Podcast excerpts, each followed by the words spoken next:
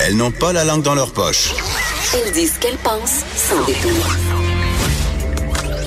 Une heure de remise en question et de réflexion. Geneviève Peterson. Vanessa Destinée. Les effrontés. Bonjour tout le monde, j'espère que vous allez bien. On commence euh, un, un petit peu parano ce matin. Souriez, votre face est filmée. Oh mon dieu, je suis pas prête pour ça. J'ai même pas pris mon café encore. Mais t'es, fi- t'es filmé en ce moment, Vanessa? Ben tu sais, on fait de la radio filmée. Tu le sais, ça? Mon dieu, mais je, je me serais maquillée un Je peu plus. Ben, moi, je- je, suis déjà tout le temps. À chaque matin, je me fais faire un brushing professionnel parce que je sais que vous êtes légion à écouter euh, le streaming des effrontés. en direct. Ben, non, je sais même pas. Oh, Euh, mais on niaise, mais la reconnaissance faciale, c'est quelque chose qui est de plus en plus présent dans nos vies. Euh, moi, j'ai un nouveau téléphone et maintenant, j'étais enchantée de savoir que j'aurais plus besoin de rentrer le petit maudit code quand j'ai les doigts tout graisseux ou mouillés puis que mon téléphone veut rien savoir puis que juste avec ma glorieuse face, ça allait tout débloquer. Mais euh, ça, ça marche pas tant que ça puis il paraît que c'est pas si bon que ça non plus pour notre vie privée. Et là, il y a la gang dans cinq minutes qui a fait un truc assez assez perturbant. Et là, le mot est faible parce qu'on va être fumé dans notre lieu préféré, Vanessa, c'est-à-dire le centre d'achat. Oh mon dieu, c'est la salle d'essayage? Non, pas dans la salle d'essayage, euh, dans les allées des centres d'achat Oh entre non. les euh, entre les boutiques. Et euh, bon, les euh, les centres commerciaux, euh, ils vont euh, de cette explication qu'on donne toujours, hein, il faut le dire, que c'est pour notre propre bien. Mais Kenini, on a Baptiste Zapiran avec nous aujourd'hui euh, pour nous J'en crois pas un mot. mais je le sais, c'est ça, parce que euh, toi, euh, tu as fait un statut Facebook incendiaire en fin de semaine à ce sujet-là, sur la signature faciale, à quel point c'était... euh, pernicieux, à quel point c'était sournois et à quel point on n'a aucune idée euh, jusqu'où ça peut aller. Ouais, ouais, c'est vrai parce que la reconnaissance faciale, bah, c'est pas nouveau. Puis euh, ça fait des années que ça se banalise en Chine et tout le monde déchire sa chemise quand ça se passe en Chine. hein. Je veux dire, euh, euh, le, il y a des là- là-bas, c'est des- depuis des années, il y a des 200 millions de caméras euh, de reconnaissance faciale Dans les qui- espaces publics. Oui, partout, partout, dans les universités, dans les banques, dans l'espace public. Et il y a euh, ce système de notation des citoyens Ouais, dont je parlais il y a quelques jours. les, là, distributeurs, les distributeurs de papier toilette. hein. Il, y a, il y a des distributeurs de papier toilette avec des caméras à reconnaissance faciale. OK, Ici, en Chine, OK. On en est là. À quoi ça sert? Je veux dire, à quoi ça sert que quelqu'un me filme quand je me prends du papier toilette? Est-ce qu'il veut contrôler la quantité? Parce que je veux bien croire. Moi, ma mère me disait tout le temps, tu prends trop de papier de toilette. C'est tout ça? C'est euh, ben, évidemment. Évidemment, personne ne dit ouvertement euh, à quoi ça sert, mais on le voit bien. C'est, euh, ça, ça sert avant tout à, à savoir où sont les gens, à les reconnaître et à créer des bases de données, euh, des bases de données avec les visages des gens. C'est ça, parce que là, euh, les compagnies qui possèdent les grands centres commerciaux, on pense entre autres à Cadillac Review, euh, qui possèdent euh, des centres commerciaux majeurs, très importants au Québec. On pense entre autres au Carrefour Laval, Promenade Saint-Bruno, Galerie d'Anjou. Euh, Il y a même aussi, euh, bon, Oxford Property pour le quartier 10-30, les Galeries de la Capitale à Québec, les Promenades de la Gatineau, qui, qui dissimulent des caméras dans les babillards électroniques. Euh, ça permettrait euh, aux gens de trouver l'emplacement des détaillants. Euh, c'est comme ça qu'ils se défendent. Ils disent que c'est pour la sécurité du public. Oui, oui, il faut le dire sérieusement. Mais bah, après tout, c'est vrai que techniquement, c'est possible. Hein c'est possible. On peut très bien regarder euh, la face des gens quand ils, quand ils tombent sur une promotion. Et puis, ah ben oui, ah ben ils sont, ah ben ils Surtout la sourient. face de Vanessa. Ah, il sourit, alors ça doit être une bonne promotion, alors la, on va, on va la refaire. Et voilà. Euh, effectivement, c'est possible de faire ça. Mais euh, tout ça, euh, c'est... c'est un peu, c'est un peu comme, euh, c'est un peu comme tout. C'est comme quand on donnait nos, comme quand on donne nos adresses courriels euh, dans les sondages ou quand on met euh, des tas de photos sur Facebook. C'est pour partager, c'est pour la bonne cause. Et puis euh, peu de temps après, on se retrouve avec des pourriels, avec des choses comme ça. On Avec des pas- campagnes orient- des campagnes politiques orientées aussi. ça. Ces informations, le problème, c'est que on ne sait pas euh, ce qu'en font les compagnies qui les enregistrent. Quoi. Ben, c'est ça. Et, Par- et c'est un peu pour ça que nous on a voulu euh, parler de ça parce que à la base il y a eu un article dans le journal de samedi hein, euh, qui, qui rappelait ça. Puis bon. C'est quelque chose, c'est un phénomène la reconnaissance faciale qui passe euh, sous le radar, là vraiment. Ça veut dire des- que des caméras s'installent et scannent nos visages euh, point par point pour euh, ce qui permet, on peut pas dire, on peut pas dire ouvertement que c'est pour ça, mais ça permet par exemple de de nous suivre à la trace, de voir où on est, euh, avec tout le danger qu'il y a, parce qu'une fois que ces informations là, euh, une fois qu'on a ces informations là, on peut très bien, euh, qui nous dit que ces, informations-là ne sont pas revendues ou piratées, euh, utilisées à de, mauvaises, euh, à de mauvaises fins. Ça permet aussi de voler l'identité de quelqu'un. Une fois qu'on a, une fois qu'on a attrapé ces informations-là, ben, on peut s'en servir à la place de l'autre si on a pour enfin pour pour différentes mauvaises raisons. Donc il y a vraiment un danger là-dessus et c'est quelque chose qui passe sous le radar et c'est pour ça que nous on a voulu un peu relancer le sujet, expliquer comment ça marche et puis à quoi ça peut servir de ça peut servir pour le marketing, mais aussi pour des pour des euh, à des vues sécuritaires ou à des voies euh, criminelles. Mais Parce oui, c'est ça. chose qui passe vraiment. C'est ça, bah, radar. Baptiste Sapiré, parce que cette, cette technologie-là qui est déployée en ce moment, elle est surtout connue euh, pour être employée par des firmes de surveillance euh, pour le fichage. Euh, D'ailleurs, sur la page, on dit 412 millions. Euh, ouais. c'est c'est ce que le, le FBI aurait accès à 412 millions de visages pour ses recherches. Et ça, moi, quand je, tu sais, je veux bien croire qu'on se drape euh, sous la sécurité, puis on vit dans une époque où justement il se passe des choses, il y a des attentats terroristes de plus en plus dans des lieux publics. Donc, la, la citoyenne que je suis me dit, ok, mais pourquoi pas si ça peut me protéger contre d'éventuelles attaques? Mais je pense pas. Je pense pas que ça peut me protéger contre quoi que ce soit en et, fait. et le problème, c'est que au- même au-delà de ça, c'est que euh, le, le, le comment dire le marché des données comme ça, des données euh, informatiques pri et privées. Euh, on voit bien avec euh, les avec les scandales euh, de Facebook qu'il y a, on voit bien que c'est difficile de contrôle, de garder ça sous contrôle. Euh, Aujourd'hui, euh, voilà ce qui se passe, ce qui se passe avec Facebook, c'est euh, euh, les réseaux sociaux, c'est-à-dire euh, on, on y a mis toutes nos toutes nos informations personnelles et au final on se retrouve avec un géant qui contrôle tout et euh, et on se rend compte ah ben tiens il y a un scandale, euh, Mais scandale. est-ce que le géant contrôle tout, Baptiste? Parce que moi j'ai l'impression que ce géant-là a un peu perdu le contrôle se- de sa bête. Effectivement, où se fait où se fait pirater? Donc le problème c'est le, le problème c'est que euh, c'est difficile à contrôler ces informations là. Et euh, donc euh, c'est pour ça qu'on pense que c'est important de parler de ce sujet maintenant parce que c'est peut-être maintenant c'est alors que le phénomène est encore naissant parce que au Québec je crois qu'il y a eu une, il y a eu euh, il y a eu une opération pilote euh, en janvier avec Ivano et Cambridge. Puis là maintenant on voit on apprend qu'il y a deux autres euh, grands groupes euh, immobiliers qui installent des caméras des caméras reconnaissance faciale maintenant. Bon mais au Québec ça démarre là.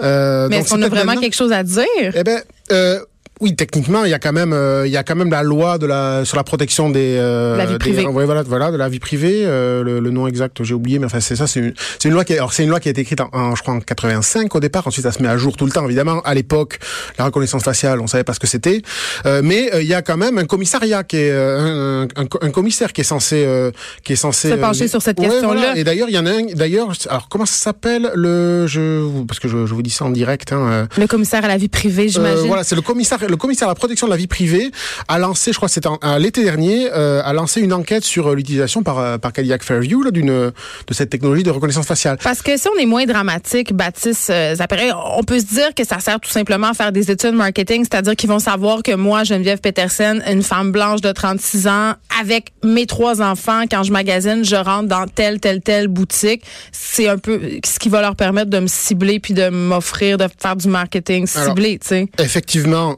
il peut y avoir cette utilisation, mais il y a quand même plusieurs questions par rapport à la loi sur euh, la protection de la vie privée. C'est euh, c'est pas une protection absolue la- la- la- cette loi-là. Donc on peut effectivement euh, avoir des entorses à la vie privée, mais il faut que ce soit nécessaire. Est-ce qu'il y a vraiment besoin Ah oui. d'aller scanner le visage à tout le monde pour euh, faire euh, pour faire une enquête Non, puis il y a des gens qui peuvent être là puis pas avoir envie que leur famille le sache. Je sais, je sais Oui. pas si on a le droit d'aller dans des endroits sans que sans que les gens soient Il y a déjà des caméras de sécurité à l'entrée de, de la majorité des commerces. Il y en Ouais. a dans les stationnements également. Il y a beaucoup de commerces, quand on passe par exemple sur Sainte-Catherine à Montréal, qui ont des, des caméras extérieures, donc pour capter tous les mouvements aussi. Donc, où est-ce qu'on trace la limite? Pourquoi est-ce que ça, c'est nécessaire, c'est supplémentaire? Euh, on parlait tantôt de la bête Facebook. Je vous rappelle qu'avec WhatsApp et Instagram, OK, Facebook a euh, en sa possession 2,7 milliards d'utilisateurs mensuels sur l'ensemble de son réseau. Je vous rappelle qu'on est 7 milliards d'humains sur la planète. Et la Puis, différence, donc, euh, la différence justement entre les caméras de surveillance euh,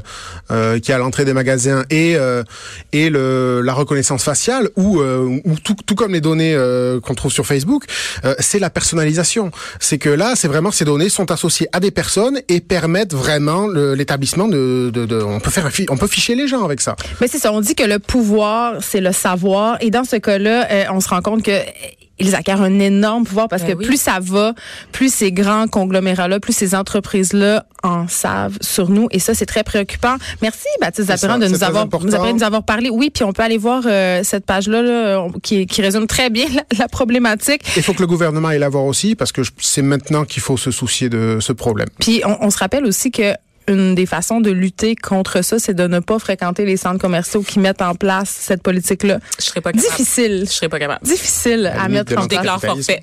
Je déclare forfait. Merci, euh, Baptiste Zapéran. Allez voir ça sur la page dans 5 minutes et dans le Journal de Montréal. Hey, on se parle du maire, Luc, Luc, Luc, Luc Mon Ferrandez. préféré. Mais c'est-tu rendu notre Baptiste, préféré? Est-ce que c'est rendu euh, notre préféré, Vanessa, parce que euh, on, on a parlé de lui? Ben, il a fait parler de lui pas mal à cause d'un statut. On est dans le statut Facebook incendiaire ce matin, celui de Baptiste Zapirin en premier et celui du maire Ferrandez qui a fait beaucoup jaser, qui a dû effacer euh, par ailleurs parce que la mairesse Plante était intervenue. Il utilisait le F-word. Oui, il utilisait euh, fucking. Il disait, il disait qu'il avait honte de nous. En, il, faisait euh, évidemment référence au projet de loi 21, à notre intolérance, euh, à notre sentiment d'abandon par rapport à l'écologie. Tu sais, il est allé d'une bonne charge contre contre nous, bon peuple, puis il s'incluait là-dedans. Bien sûr. Et là, euh, Mais il a récidivé. Ben Ce oui. cher Luc, écoute, il a pris le il goût. persiste et signe. Il a pris le goût au F-word Geneviève parce qu'il lancé. jeune? Est-ce qu'il va être jeune? Moi, j'ai l'impression qu'il y a une petite crise qui se cache derrière ça. Je pense qu'il se laisse inspirer par le par le milieu qui défend, n'est-ce pas, Le l'arrondissement, l'arrondissement plateau Mont-Royal. Peut-être qu'il aurait dit putain parce qu'il s'est rendu français. Oui, ça aurait été beaucoup plus à propos euh, pour être représentatif de son électorat. Exactement. Mais non, il a lancé un what the fuck en plein conseil municipal Geneviève. Et oui, à- à- à- après avoir reçu euh, des, des commentaires, après, après avoir été réprimandé par la, la mairesse de Montréal, parce que c'est ça qui s'était passé. Il avait été obligé de retirer son Eh oui, statut, mais aussi il avait été réprimandé en public par la mairesse qui avait dit que ça avait pas d'allure de tenir de tels propos, même sur les réseaux sociaux, évidemment. Et donc, le what the fuck a été lancé en répondant à une question d'un conseiller de l'opposition sur euh, la revitalisation de la rue Saint-Denis. Et là, pour les gens en région qui nous écoutent pas, ben, qui sont jamais venus à Montréal. Nous écoutent, nous écoutent, voyons, que, que dis-je? Qui nous écoutent, mais qui sont jamais venus à Montréal ou qui n'ont pas l'habitude d'aller à Montréal.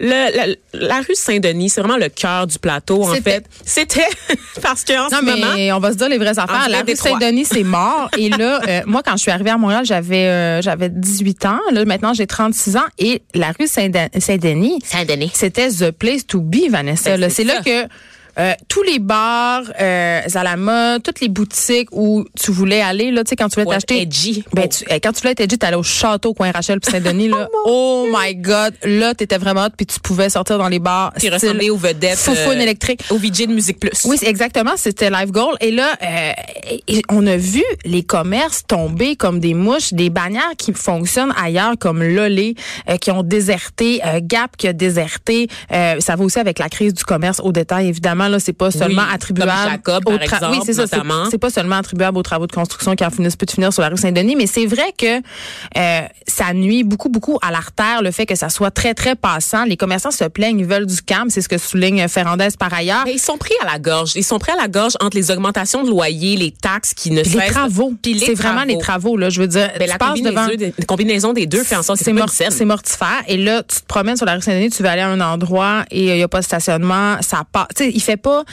C'est plus ça l'expérience. de la- C'est pas, euh, c'est pas ça que tu veux là. Ben, c'est parce qu'en voulant chasser aussi les automobilistes, parce qu'il y a ça aussi, la stratégie du plateau qui a été de changer les, les, les rues qui étaient à deux voies, Mais moi, je suis une automobiliste, puis je trouve ça bien que certains quartiers soient moins auto-friendly. On pense notamment près d'ici de nos studios à la rue Sainte-Catherine, dont une bonne partie devient piétonne l'été. Mais c'est agréable. très touristique de la ville et ça va de soi parce que les gens le viennent en plateau métro. aussi, là. Le plateau aussi, mais le plateau. Tous les gens de Laval débarquent là la fin de Oui. semaine. Ils, ils pourraient-tu laisser leur char à la station Henri Ben, Bourassa? c'est pas aussi simple que, que ça en a l'air. Quand t'as quatre enfants, quand t'as deux grosses poussettes Monster, puis que tu viens jusqu'au Vieux-Port, tu dois amener des garder, sacs tes à enfants. Mais non, mais tu veux venir avec les enfants, tu veux vivre l'expérience de la ville avec les enfants, vous voulez aller jusqu'au Vieux-Port. À un moment donné, t'as là, t'as tes deux poussettes, t'as tes sacs à couches, t'as toutes les patentes pour manger, euh, pour pas avoir acheté euh, trois joyeux festins en une heure. Vanessa, on vit à une époque où quand tu vas magasiner justement puis tu veux sortir des grands centres commerciaux euh, comme le 10-30, comme le Carrefour Laval, tu veux une expérience. Surtout quand tu viens à Montréal, tu veux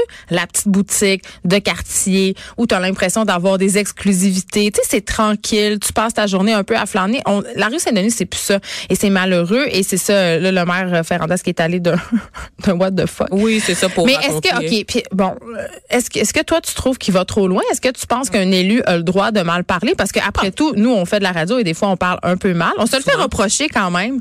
Est-ce que, est-ce qu'on a le droit de mal parler en public? Ben, c'est parce qu'on on est, moi, je pense que oui. Et là, il va falloir être un peu conséquent parce qu'on reproche tout le temps aux politiciens la langue de bois. On reproche tout le temps aux politiciens d'être trop lisses, d'avoir euh, la, la quote, l'espèce de clip euh, de 30 Ben, la secondes. cassette. La cassette, mais la clip de 30 secondes aussi qu'on va jouer en boucle, là, au téléjournal. Laisse-moi la déclaration La choc cassette. qui va faire oublier, en fait, toutes les politiques qu'il y a derrière.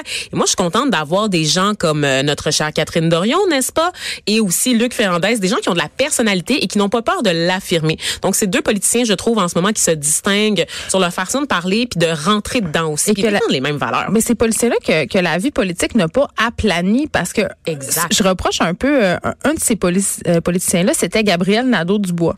Je trouvais euh, qu'il avait cette verve-là, cette fougue-là, et je trouve que la politique le, le assagit. On- il, se jamais mononquise. sacré. Il, ne- il- il- c'est toujours monon. Qui se rappelle de, ben oui, mais tu sais, Léo Bureau Blouin, c'était genre Ouais. le, mo- le mononcle avant l'heure, là. Ça, c'était le, le petit garçon avec, avec lequel toutes les mères voulaient qu'on se marie. Le beau petit Léo. Monsieur Charret, il va falloir mettre un peu euh, d'eau dans votre vin, euh, les étudiants. Mon imitation est vraiment bonne. À quand Vanessa au bye-bye? mais, mais, mais, non, mais néanmoins, c'est vrai, t'as raison. On, on- dirait qu'on peut jamais gagner. On veut le bar puis l'argent du bar. On se plaint que nos politiciens, ils sont tous les sont mêmes. Oui, ils sont beiges. euh, qui donnent, on, on s'ennuie de René Lévesque. On n'arrête pas de dire ça. On s'ennuie de sa fougue, euh, de son côté euh, rassembleur. Mais c'est sûr que c'est pas en ayant une personnalité beige et consensuelle qu'on attire euh, et qu'on invite les gens à se rallier à notre cause. Je- moi, j'ai beaucoup d'admiration pour des politiciens euh, comme Luc Ferrandez qui qui vont de leur vraie personnalité. Euh, puis Catherine sont Dorion, plus des relationnistes en fait parce que moi je m'ennuie Ouais. de toute cette époque aussi des militants je pense à Michel Chartrand tu sais des gens qui qui hésitaient pas à envoyer Qu'est-ce qu'on est en train de dire dans le bon vieux temps? dans oui Hey, on regagne Oh, full de points pour les baby boomers. Ça, c'est bon. On continue. écoutent. On continue. J'adore Michel Chartrand. J'ai adoré la série avec. euh, Moi, j'aurais voté pour Luc René. Lévesque si j'avais été né.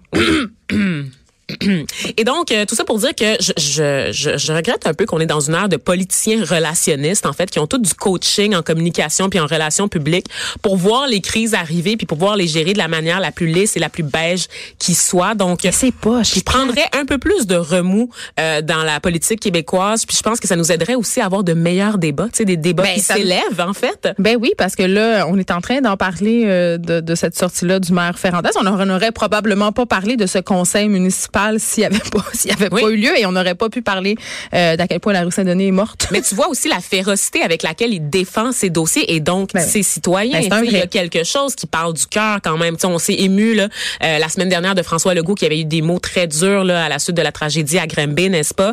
Mais c'est c'est les meilleurs moments. C'est les moments où nos politiciens, en fait, on se rappelle pourquoi on les porte au pouvoir, puis on se rappelle qu'il y a des humains derrière ces jobs-là Puis de on veut les voir, ces humains-là. Puis On je- veut les voir plus souvent. Puis Luc Ferrandez, je, je- je ne suis pas toujours d'accord avec euh, sa façon de faire et ses politiques, mais c'est une bête politique incroyable. Et il est agréable à suivre sur les médias sociaux. Euh, tu parlais euh, de la fillette de Granby, Vanessa. Euh, évidemment, ça nous quitte pas. On continue à y penser. On continue d'en parler. Et euh, il y a une lettre ouverte qui a attiré mon attention, qui a été publiée le 12 mai. Ça fait déjà euh, deux jours, mais je voulais en parler quand même ce matin. Euh, c'est le cri du cœur d'une maman une maman qui profite entre guillemets parce qu'évidemment elle profite pas là, mais elle, profite de l'occasion euh, pour faire une sortie. Elle parle de la mort injuste de la fillette de Granby, mais elle dit ça, ça me ça m'a donné envie de rompre le silence et de parler au grand jour d'un des passages les plus difficiles de sa vie de mère. Alors, je vous raconte brièvement euh, son histoire. Elle s'appelle Josée Bérubé et c'est une architecte urbaniste à la ville de Montréal. Elle a adopté deux enfants de la Thaïlande, des enfants qui sont âgés aujourd'hui de 33 et 27 ans. Et elle dit, euh, c'est une fille et un garçon, évidemment, ces enfants-là, et elle dit, elle confie en fait euh, que sa fille a présenté des problèmes dès son arrivée au Canada à l'âge de deux ans. Elle a eu des problèmes de santé auxquels se sont succédés des problèmes de comportement, des problèmes euh, d'apprentissage. Et là, cette mère-là euh, nous dit d'emblée qu'elle avait les moyens l'énergie, l'intelligence, la volonté de s'occuper de cet enfant-là. Elle pouvait avoir recours aux meilleurs spécialistes. Sa fille était suivie en, en pédopsychiatrie à l'hôpital Sainte-Justine. Elle avait des services complémentaires au privé. Là, on s'entend-tu, Vanessa? On est dans le scénario de rêve d'un enfant qui a besoin d'aide et qui en reçoit. Ses parents mettent tout en œuvre pour qu'elle aille bien. Euh, et à l'âge de l'adolescente, cette petite fille-là a décidé d'aller vivre dans un centre jeunesse. Hmm. Par elle-même? par elle-même. Wow. Elle a émis ce souhait-là à l'équipe de Sainte-Justine qui ont trouvé que c'était une idée appropriée et ils ont mis la machine DPJ en marche. La mère s'est retrouvée sans recours parce que sa fille avait 16 ans. Et quand tu as 16 ans, tu peux décider d'aller vivre en famille d'accueil. Donc, le système a accédé au désir de sa fille. Elle est partie en centre jeunesse. Sans prendre en considération le milieu familial ben, qui était... C'est ce que José Bérubé dit dans sa lettre. Là, c'est un témoignage personnel. Je crois qu'il faut faire attention. Dans ce cas précis-là, on a semblé euh, penser que c'était adéquat pour cette jeune fille-là d'aller vivre en dehors de son milieu parce qu'elle avait euh, des conflits parentaux insolubles. Euh, mais tu sais, on sait qu'on manque de ressources, on manque de ressources pour des enfants euh, qui ont des vrais problèmes entre guillemets, c'est-à-dire je dis pas que cette petite fille-là n'avait pas de problème, mais qui vivent dans des milieux qui sont inappropriés avec des parents qui sont trop prises avec des problèmes de toxicomanie, d'alcool, tu sais tu comprends, ils sont pas dans des milieux sains, ils sont en danger. tu sais. Et là, cette mère-là a réalisé soudain que sa fille avait un peu compris comment manipuler le système, arrêter d'aller à l'école, elle s'est mise à boire, à se droguer. Euh, et là, à un moment donné, le centre jeunesse en a eu assez. Hein? Et ils, ils ont appelé la madame puis ils ont dit ben là venez reprendre votre fille, assurez votre rôle de parent. Wow! Et là, attends, ça Tu c'est le retournes au magasin. c'est pas fini là. Là, à ce moment-là, la fille a fait une demande pour leur retirer leur autorité parentale. Ben voyons. Ouais, Ça se fait, ça? ouais. ouais. Et on a pu aller Et là, de l'avant. Ben attends, voyons, attends, et avec l'aide des, attends, avec l'aide des professionnels qu'ils avaient consultés, qu'ils avaient payés de leur poche, leur fille a réussi à les déchoir de leur autorité parentale. Aïe, aïe. C'est quand même. Mais là, le système a beaucoup de failles. là. C'est comme ça expose. Mais dans ce cas-là, euh, la mère dit Ma fille a fait plus d'un centre jeunesse et on nous a avoué qu'on comptait les jours avant qu'elle atteigne ses 18 ans et quitte le centre. C'est-à-dire, elle profite du système, elle en abuse. Le système le sait, s'en est rendu compte et sont poignés avec. Sont poignés avec et cette petite fille prend une place, euh, a pris une place parce que maintenant, euh, bon, elle est dans la trentaine, a pris une place d'une enfant qui en aurait eu vra- vraiment plus besoin qu'elle, tu sais. Donc, euh, c'est un autre son de cloche complètement. Cette mère qui a décidé de faire cette sortie-là, puis de dire, des fois, euh, il y a des enfants qui profitent du système, il y a des, y a des intervenants qui, pas qui font pas leur job, mais qui se laissent un peu prendre. Parce que j'avoue que c'est facile aller dans la manipulation. Je prends un exemple qui n'a pas rapport avec ça, mais juste se faire prescrire des antidépresseurs chez le médecin. T'as trois, quatre affaires à dire, puis ça va arriver. Il peut pas vérifier que c'est pas vrai. Il peut pas. Tu comprends? Fait que cette petite fille-là, qui était probablement très brillante, elle, elle voulait faire ce qu'elle voulait. Elle voulait pouvoir boire, lâcher l'école, prendre la drogue. Fait qu'elle s'est dit, Hey, je vais aller vivre en centre jeunesse. Puis je c'est ça qui va se passer. Et là, euh, c'est- les, ces parents-là, puis cette mère-là confie, elle dit, cette fille, ma fille veut renouer avec moi. J'ai beaucoup, beaucoup de Ben, difficultés sans aujourd'hui. Mais ce que, ce que je vois, Ouais. en fait, dans ce cas-là que tu viens de décrire et celui de Grimby, c'est qu'il y a un problème au niveau de l'évaluation des milieux familiaux. Ben, comment les tu peux deux laisser, cas, comment tu peux laisser une petite fille qui est morte aux mains de ses parents qui étaient Toxique. inaptes à s'en occuper et retirer cet enfant-là qui était dans un milieu très favorisé, qui était sous la garde des, de des personnes qui mettaient tout en leur pouvoir pour qu'elle aille mieux. La seule conclusion possible, c'est d'en appeler à une réforme, en fait, de l'institution. Ben, c'est ça. Cette mère-là, oui, cette mère-là, José Bérubé, euh, elle dit, elle termine sa lettre en disant qu'elle est bien consciente, les, les centres de Genève doivent exister, ils sont nécessaires, mais doivent être fondamentalement revus et il faut permettre aux parents jugés sains et équilibrés d'assumer pleinement leur rôle et d'exercer leur autorité parentale. On s'arrête un petit peu.